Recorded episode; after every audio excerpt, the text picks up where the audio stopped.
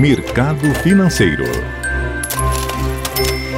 Olá, Fernanda, bom dia. 9 de agosto, terça-feira, Bolsa Paulista com ligeira alta de 0,17%, com o índice Bovespa a 108.587 pontos. Mercado americano, o índice Dow Jones operando estável e a bolsa eletrônica Nasdaq em queda de 1,15%.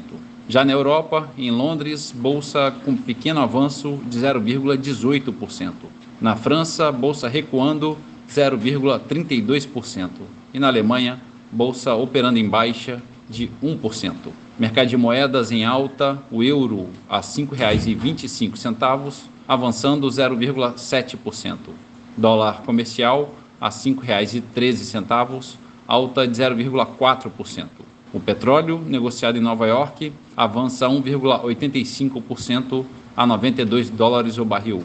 E a poupança com aniversário hoje, rendimento de 0,65%.